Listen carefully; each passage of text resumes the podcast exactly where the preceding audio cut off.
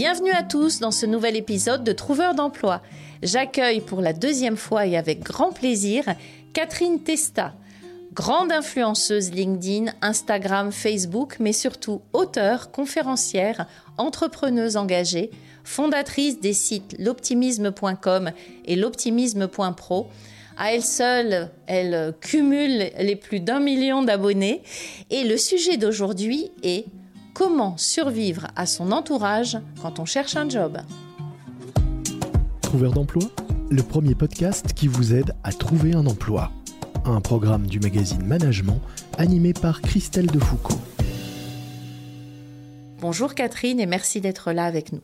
Bonjour Christelle, bonjour à toutes et à tous. Merci pour l'invitation et merci d'aborder ce sujet. Catherine, alors pourquoi est-ce que tu tenais absolument à parler de ce sujet? Parce que je crois que la recherche d'emploi en France est très stigmatisante. Et on peut se sentir très vite stigmatisé et on est baigné dans une ère du jugement. Mais dans une ère du jugement à court terme. C'est-à-dire, aujourd'hui, t'es chercheur d'emploi. Mon Dieu, la réalité, c'est qu'on sera tous un jour ou l'autre chercheurs d'emploi. Mais ce mon Dieu, il peut nous faire très mal. Il nous dévalorise, déjà en tant qu'individu. Euh, il nous fait porter une casquette qui n'est pas identitaire, on n'est pas que chercheur d'emploi. On est Hugo, Karima, Jean-Paul, Huguette, enfin voilà, on est, on est quelqu'un avant tout. Et euh, j'ose Enfin, et j'ai rencontré tellement de copains qui sont passés par la cage chômage en fait, et qui se sont sentis si vulnérables que je pense que c'est important, voilà, d'en parler. Et, tu dois avoir tellement, toi, de retours, en fait, de chercheurs d'emploi qui doivent te, témoigner aussi de, de la difficulté à savoir quoi répondre à son entourage quand, euh, bah, est, quand on est en quête d'un nouveau job. Alors c'est vrai que c'est un sujet qui nous tient à cœur euh, chez Trouveur d'emploi. On avait consacré un épisode qui s'appelait, c'était l'épisode de mémoire 39, qui s'appelait N'écoutez pas votre entourage. Et euh, j'espérais à l'époque qu'on n'allait pas s'attirer les foudres de l'entourage justement. Mais tu sais, moi qui ai dans l'insertion, qui a accompagné pendant des années des chercheurs d'emploi, il m'est arrivé d'être obligé de convoquer le conjoint, les parents, pour dire à euh, ces gens-là, Laissez-le tranquille, laissez-nous faire, nous nous sommes des spécialistes de la recherche d'emploi, ne lui donnez pas de conseils, ne le jugez pas parce que vous êtes en train de le freiner encore plus dans sa recherche. Donc c'est vraiment un sujet qui me tient à cœur le regard de l'autre aussi, parce que quand on est en recherche d'emploi, on est dans la souffrance. Et quand on devient transparent parce qu'on cherche un job, quand on sent que les autres nous rejettent, nous évitent, euh, ça nous met dans une situation encore plus difficile. Donc c'est pour ça que ça m'intéressait, même si on a déjà traité ce sujet, ça m'intéressait d'avoir ton avis et ton regard et surtout tes conseils. Mmh. Alors je vais peut-être revenir sur un partage d'expérience. Moi, quand j'ai lancé ma boîte, donc c'était en 2016, euh, je, venais d'un domaine classico-classique, développement durable, RSE, mais on n'était pas à la mode comme aujourd'hui, il hein, faut quand même le dire. Et je me rappelle que mon entourage me disait si ta boîte plante, oh, tu risques de ne pas retrouver de job. Mais tu sais, en fait, j'avais fini par le croire je m'étais dit, c'est vrai, mon Dieu, si je retrouve pas de job, si ça plante, si j'ai perdu finalement deux ans de ma vie ou trois ans de ma vie à essayer de monter un projet qui fonctionne pas, et si je retrouve pas de job? Et puis là, je me suis rendu compte, mais en fait, que bah, globalement, mes compétences, j'allais pas les avoir perdues. C'est pas parce qu'on cherche un job depuis un an, deux ans, qu'on a perdu les compétences qu'on avait, qui étaient très utiles et vertueuses pour l'entreprise pour laquelle on travaillait. Et puis très vite, on peut avoir tendance à se dire, ça fait longtemps que je cherche un emploi, et du coup, tout d'un coup, aller dévaloriser notre savoir-faire. Et c'est pour ça que c'est pour ça que le sujet me tenait à cœur, c'est parce que très vite, on peut croire ce que les autres nous renvoient, et même moi, en fait, j'avais peur de finalement avoir moins de compétences jusqu'à ce que je me rende compte que c'était une totale illusion en fait. C'est pas parce que j'avais fait trois ans de pause, enfin trois ans de pause d'entrepreneuriat, c'est pas de la pause, hein, mais c'est pas parce que j'avais fait trois ans hors d'un circuit traditionnel classique bah, que j'étais moins compétente. Et c'est peut-être la même chose qu'il est important de dire à tous les chercheurs d'emploi. C'est pas parce que vous cherchez depuis 6, 12, 15, 20 mois, 24, 32, bah, que vous êtes moins compétent. Non, c'est juste que le temps, en fait, est différent. Et alors, je ne sais pas si tu as remarqué par rapport à cette notion de temps, je trouve ça intéressant ce que tu dis par rapport à un mois, deux mois, trois mois, quatre mois, parce que souvent en entretien, c'est une des questions pièges des recruteurs. Ils vont essayer, entre guillemets, de mettre en difficulté la personne qui est face à eux. Donc le candidat, ils vont lui dire, mais ça fait combien de temps que vous cherchez un job? Ça fait trois mois? Ça fait six mois que vous cherchez un job, neuf mois. En fait, l'idée est de dire ça fait longtemps. Pour renvoyer à l'autre le fait qu'il n'est peut-être pas très bon dans sa recherche d'emploi. Mais ce qui est drôle, c'est que ce ne sont pas les mêmes timings qui sont donnés. C'est-à-dire que parfois, on va dire, oh, ça fait un mois que vous cherchez. Parfois, c'est, oh, ça fait trois mois, six mois, neuf mois. En fait, on s'en fiche du nombre de mois. Le recruteur veut mettre en difficulté l'autre pour lui dire, ça fait longtemps que tu cherches. Donc ça, c'était, une, je dirais, une petite aparté pour, euh, pour les candidats. Quand vous avez cette question-là, Pensez à Catherine et dites-vous qu'il n'y a jamais trop de temps pour chercher un job, que de toute façon le temps est très précieux, ça permet aussi de travailler sur un projet, ça permet de tenter de monter une boîte. Et puis bah, si ça plante, ça plante, c'est pas grave, au moins on aura essayé cette expérience, on aura aussi, si on monte une boîte et que ça ne fonctionne pas, développer des soft skills, ces fameuses compétences douces, on aura travaillé son réseau. Euh, le temps aussi, c'est justement un moyen de faire du réseau, c'est un moyen d'apprendre aussi beaucoup d'autres choses donc, il faut être très à l'aise par rapport au temps. Et c'est vrai que l'entourage, c'est une des premières choses que l'entourage proche va dire. Ça fait six mois que tu es sorti de ton école et tu toujours pas trouvé de job, ou ça fait huit mois que tu as été viré et tu en es toujours là. Oh mon pauvre, et, pour moi, c'est complètement absurde comme question. pardon, mais euh, pour revenir à ça, et, pardon pour les recruteurs qui vont, qui vont, qui vont écouter, c'est pas un jugement de valeur en fait. C'est juste que le temps, c'est relatif. C'est-à-dire que vous, trois mois, le recruteur, ça va peut-être lui paraître long et ça va peut-être le mettre en zone de doute. Pourquoi est-ce que le chercheur d'emploi n'est pas immédiatement recruté par d'autres? En fait, mais c'est peut-être que le chercheur d'emploi, il a dit, il a décliné 27 candidatures. Donc finalement, la notion de temps, elle est relative. Regardez, enfin, et, pour illustrer ça, euh, quand vous passez euh, cinq minutes, enfin quand vous passez trois jours à attendre la réponse euh, d'un amoureux, d'une amoureuse, ça vous paraît une éternité, alors que trois jours en vacances avec des potes, ça vous paraît hyper court, par exemple. Donc le temps est complètement relatif. Donc si vous avez quelqu'un qui vous met en difficulté, que ce soit le recruteur ou votre entourage, mais revenez à cette question, mais le temps, en fait, euh, la notion du temps, elle est, elle est fictive, elle est fonction de la personne. Par exemple, euh, quand vous écrivez par exemple un bouquin, moi je suis auteur, j'écris des bouquins, euh, le temps long, je connais en fait. C'est-à-dire que vous pouvez, que les gens peuvent me dire, hey, meuf, ça fait cinq mois que tu es en train d'écrire ton bouquin, t'avances pas bah, euh, je peux vous garantir qu'il y a un paquet d'auteurs qui vont se dire bah ouais mais la créativité ça vient ça vient pas. Le bon job il vient ou il vient pas en fait. Faut arrêter de sortir de cette injonction au temps court. On est dans une société du temps court. Alors je comprends la notion financière. C'est-à-dire que les autres ils se font peut-être du, souci pour vous en se disant bah bah oui il faut faut, retrouver un job. Au bout d'un moment c'est vrai on vit pas euh, de pâquerette quoi. Enfin faut quand même être clair. Mais à un moment donné de, de renvoyer à l'autre aussi sa notion du temps en disant bah attends moi je préfère prendre le temps de trouver un bon job le job qui me convient, puis limite, euh, et toi d'ailleurs, ton job, ça se passe comment chez toi? T'en penses quoi? Je trouve ça hyper intrusif comme question, en fait. Est-ce qu'on va, est-ce qu'on va vous demander, bah tiens, le projet là sur lequel, enfin par exemple quand vous êtes quand vous êtes salarié dans une boîte, est-ce qu'on va venir vous demander alors le projet? T'as avancé sur le projet? Bah, Finalement, chercher un job, c'est un projet à part entière. Qu'est-ce que les autres vont se mêler de votre projet? Alors, tu as avancé dans ton projet? C'est la même chose quand on est entrepreneur. Hein. Je, fais beaucoup le parallèle, c'est alors t'en vis c'est la même chose. Au bout de. Ça fait un mois que tu t'es lancé, tu n'as même pas créé de site web, alors t'en vis de ton projet? Et alors tu gagnes combien? Et ça, c'est des questions hyper intrusives et ça va être la même chose qu'on va poser aux chercheurs d'emploi. Alors, t'as trouvé? Alors, tu vas être payé combien? Alors, c'est quoi, euh, c'est quoi les conditions salariales? Mais c'est quelque, c'est de l'ingérence dans la vie de l'autre, en fait. Mais c'est vrai qu'il y a beaucoup d'injonctions par rapport au temps, mais qu'en effet, tu as raison de le dire, le temps est relatif. Et j'ai beaucoup aimé ta façon de renvoyer la question. Je pense que ça, tu vois, ça peut être un des conseils que l'on peut donner aux trouveurs d'emploi.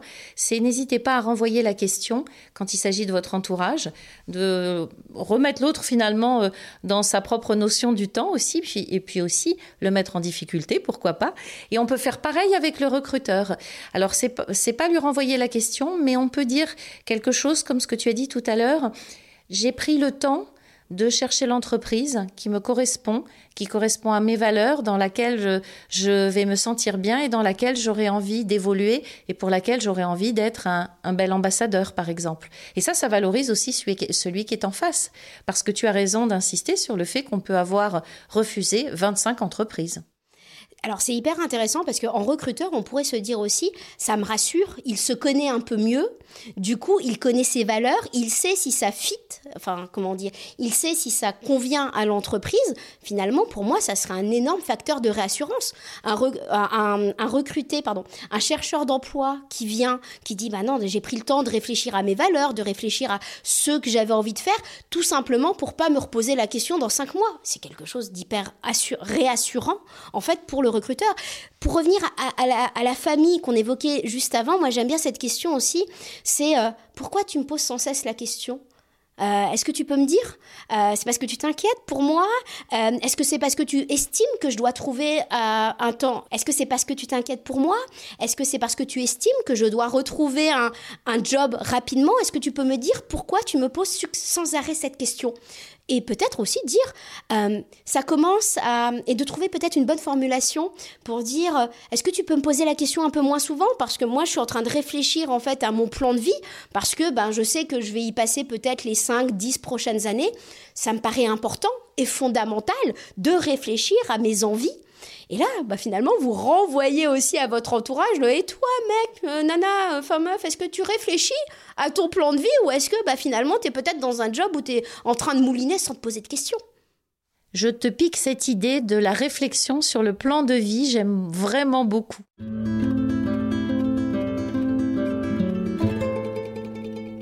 Alors par rapport à l'entourage, si on revient euh, à la famille, parce que l'entourage, ça va être la famille, ça peut être aussi les amis ou des relations qui nous font des réflexions. Donc euh, une des armes finalement, c'est de renvoyer la question. Moi, j'aime beaucoup ça. Pourquoi est-ce que, pourquoi est-ce que tu me poses cette question? Se justifier d'une certaine manière, mais pas trop, avec cette histoire de plan de vie. Qu'est-ce que tu pourrais donner comme autre conseil? De s'affranchir en fait des remarques de l'entourage. En fait, il faut pas oublier que personne ne vit dans notre tête, c'est-à-dire pas même notre conjoint, notre compagne, nos meilleurs amis, nos parents. En fait, personne ne sait ce qui est meilleur pour nous que nous-mêmes. Et souvent, on s'est mis, on s'est mis des freins. In fine, euh, dès l'enfance, on a voulu plaire, aux parents, on a voulu plaire aux anciens employeurs, aux anciens managers, on a voulu plaire à ses compagnons, on a voulu rentrer dans le moule de, de ses amis. Et tout cet entourage, en fait, il ne sait pas ce qui est le meilleur pour nous. Et donc, c'est toujours peut-être aussi, quand on nous fait des remarques, de se dire, en fait, ils nous évaluent par rapport à eux-mêmes et pas par rapport à nous. Moi, j'ai peut-être besoin de 5, 6, 10 mois, et ça ne va pas altérer ma valeur, en l'occurrence, ça ne va pas altérer qui je suis et se dire, bah, s'ils me posent des questions, ça en dit plus sur eux que ça n'en dit sur moi. Alors parfois, ils vont aussi poser ces questions parce qu'ils s'inquiètent. Ils, t'aiment, donc ils se font du souci et ils pensent être euh, aidants en montrant de l'attention. Parfois, le, questionnement, pour eux, est une forme d'attention. Sauf qu'ils ne réalisent pas que ces questions reviennent quand même très souvent de différents endroits et elles reviennent et elles font du mal, finalement, au cœur des candidats. C'est pour ça qu'en fait, il faut éduquer l'entourage. C'est sociétal. In fine, il faut revaloriser le chercheur d'emploi, en fait, faut lui redonner ses lettres de noblesse. En fait, euh, on en parlait dans le podcast précédent, on va tous passer par cette case-là. Et soyons tranquilles avec ça, en fait. C'est juste une phase de vie comme il y en a d'autres, comme la phase du salariat. Est-ce que la phase du salariat, finalement, est plus enviable que la phase du chercheur d'emploi? Pour moi, je pense pas. Parce que finalement, quand tu cherches un emploi, euh, bah, tu as toute la capacité de te réinventer, en fait. Tu sais, on, se réinvente, on se réinvente pas quand on est dans un poste, en fait. C'est la même chose que souvent, on, on explique que, par exemple, l'innovation, les idées, elles ne viennent pas quand enfin pour faire la métaphore avec l'eau, quand l'eau est glace ou quand l'eau, euh, comment ça s'appelle, coule trop vite dans le ruisseau, en fait. Elle vient, en fait, dans cette transformation, tu sais, du goutte à goutte, en fait, quand l'eau se transforme de glace en ruisseau. Et finalement, pour moi, le chercheur d'emploi, il est dans cette, tu sais, dans, cette fameuse période de mutation qui est hyper intéressante en fait. Et c'est juste qu'on l'a tellement stigmatisé dans la société, on a tellement l'impression que c'est pas normal parce que on est dans une société pardon de le dire aussi, relativement capitaliste, où, où tu es ce que tu produis, en fait, et tout d'un coup, le fait de ne, rien produire paraît complètement ubuesque.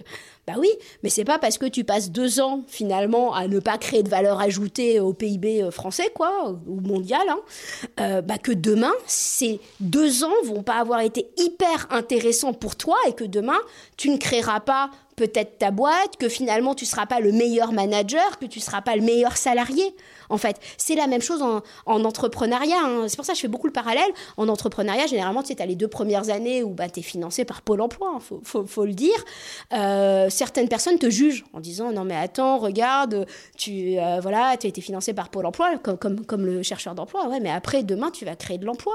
Demain, tu vas mettre à service tes compétences et tu seras bien plus performant parce que tu auras passé ces deux ans peut-être en chercheur d'emploi. Tu auras peut-être plus d'empathie.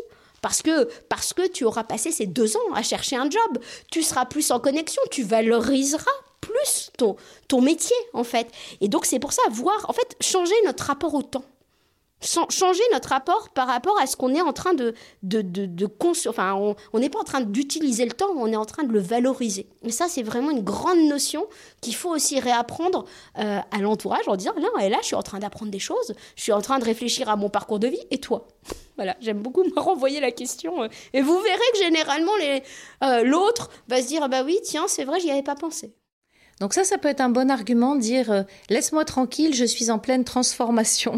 J'aime beaucoup cette idée de transformation personnelle. Et j'en ai besoin tout simplement de dire, mais attends, moi, ça fait X années que je bossais avant. Euh, alors, il y a aussi les nouveaux chercheurs d'emploi, mais enfin, en fait, on peut toujours trouver des arguments. En fait, il faut revaloriser sa situation. Soit ça, tu dis, bah attends, j'ai bossé pendant 15 ans, là, j'ai besoin de faire une pause pour faire le point, pour être plus efficace pendant les 15 prochaines années. Quand on est étudiant, en fait, quand on cherche un job, on peut dire, mais attends, moi, euh, euh, j'ai pas envie de me planter. J'ai juste envie de trouver euh, la bonne entreprise qui va euh, correspondre à mes valeurs, à mes envies, à mes attentes. Euh, et voilà, et c'est OK en fait. Et donc ça, c'est revaloriser notre rôle, nous réenorgueillir d'être un chercheur d'emploi.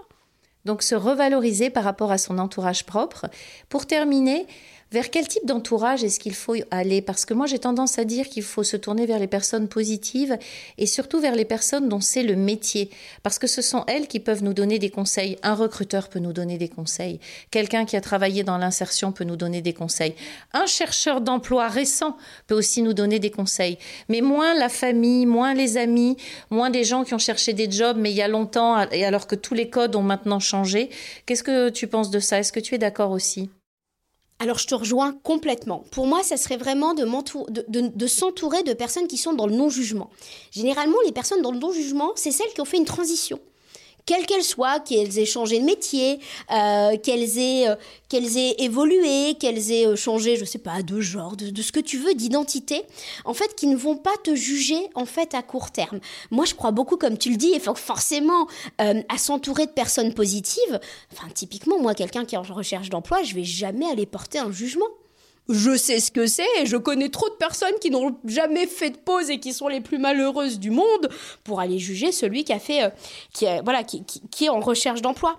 Donc j'irai aussi probablement suivre bah, des personnes comme toi sur les réseaux sociaux, sur LinkedIn. J'irai m'entourer de gens qui me donnent confiance en fait en moi. Et c'est vrai que parfois, ben, j'irai peut-être aussi moins à des dîners avec des potes qui sont pas dans ma mouvance moi mais et, j'en parle en connaissance de cause moi à un moment donné même quand je suis devenue entrepreneuse on m'a jugé parce que je venais d'un milieu très rectiligne. Tous mes copains étaient bien dans des, dans des jobs classico-classiques. Et à un moment donné, moi, je me retrouvais à des dîners, je me sentais mais vraiment euh, complètement à l'ouest. Tu sais, limite, je décrochais. Je me voyais dans le dîner en me demandant ce que j'étais en train de faire là. tu vois? Jusqu'à un moment donné, je me suis dit, mais en fait, c'est que je enfin, c'est que je ne suis plus bien dans ce groupe de potes. Et là, je me suis mise à rencontrer des gens complètement différents. C'est des artistes un peu, un peu perchés, des, euh, des entrepreneurs un peu, des gens un peu décalés. Et je me suis bien plus retrouvée, en fait, dans ce nouveau milieu que je trouvais incroyable de vibration, de créativité, d'énergie. Quand bien même, moi, j'étais en train de monter ma boîte. Mais quand, on monte sa boîte, en fait, les premiers, les premiers mois, on est comme un chercheur d'emploi. On a perdu son identité. On, ne sait pas trop vers quoi on va est en total doute, on se demande ce qu'on va faire, et ben je me suis entourée de gens qui étaient un peu comme moi, qui étaient, qui étaient des créatifs, des machins, parce que, quand, tu es créatif, tout va bien en fait. On te, tu, vois par exemple le créatif, je parlais des livres tout à l'heure, on lui tolère plein de choses.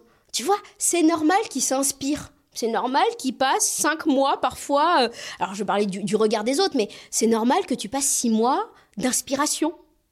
Bah, c'est la même chose pour un créateur d'emploi, voyez-vous, comme des créatifs. passer six mois en inspiration et c'est ok en fait. C'est cette notion vraiment de, de c'est ok, c'est la même chose, tu vois. Pour, pour te donner une métaphore, c'est la même chose que le bureau.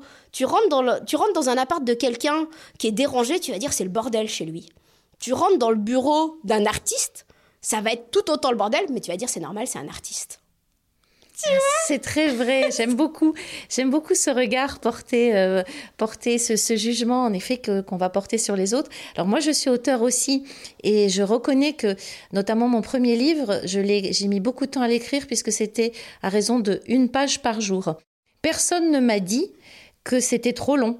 Tout le monde m'a dit ah bah oui c'est normal c'est long c'est si difficile d'écrire un livre et tout et c'est vrai qu'il y a beaucoup de bienveillance vis-à-vis de les, des auteurs et il y a pas encore assez de bienveillance vis-à-vis des chercheurs d'emploi, mais c'est à eux peut-être aussi de, s'imposer vis-à-vis de leur entourage. Et je crois qu'en effet, pendant cette période, il faut se protéger, il faut se mettre vraiment en autoprotection, il faut aller vers les gens qui nous font du bien et aller vers les cercles dans lesquels euh, on se reconnaît et qui ne nous stigmatisent pas parce qu'on est déjà en difficulté face à un recruteur. C'est pas la peine d'être en difficulté dans un groupe qui est censé être un groupe amical. Dernier petit conseil pour la fin, si vous avez des petits talents à côté, si vous aimez, si vous aimez dessiner, si vous aimez, euh, euh, je sais pas, une équipe de rugby ou que, quelles que soient vos passions, ça va vous permettre de rencontrer des gens autour d'un autre sujet, en fait, que votre identité de chercheur d'emploi. Donc moi, j'irais vraiment euh, stimuler, en fait, un entourage différent. ça ne veut pas dire qu'on aime moins les gens.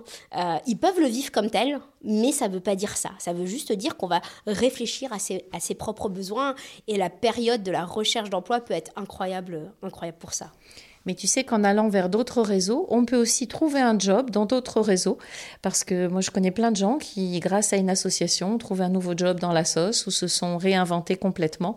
Donc, je te remercie beaucoup pour ce conseil et pour tous tes conseils, Catherine. Merci d'avoir été là. Merci à nos auditeurs de nous avoir écoutés. Et nous aurons la chance d'avoir Catherine pour un troisième épisode la semaine prochaine. Merci, Christelle. Au revoir à tous.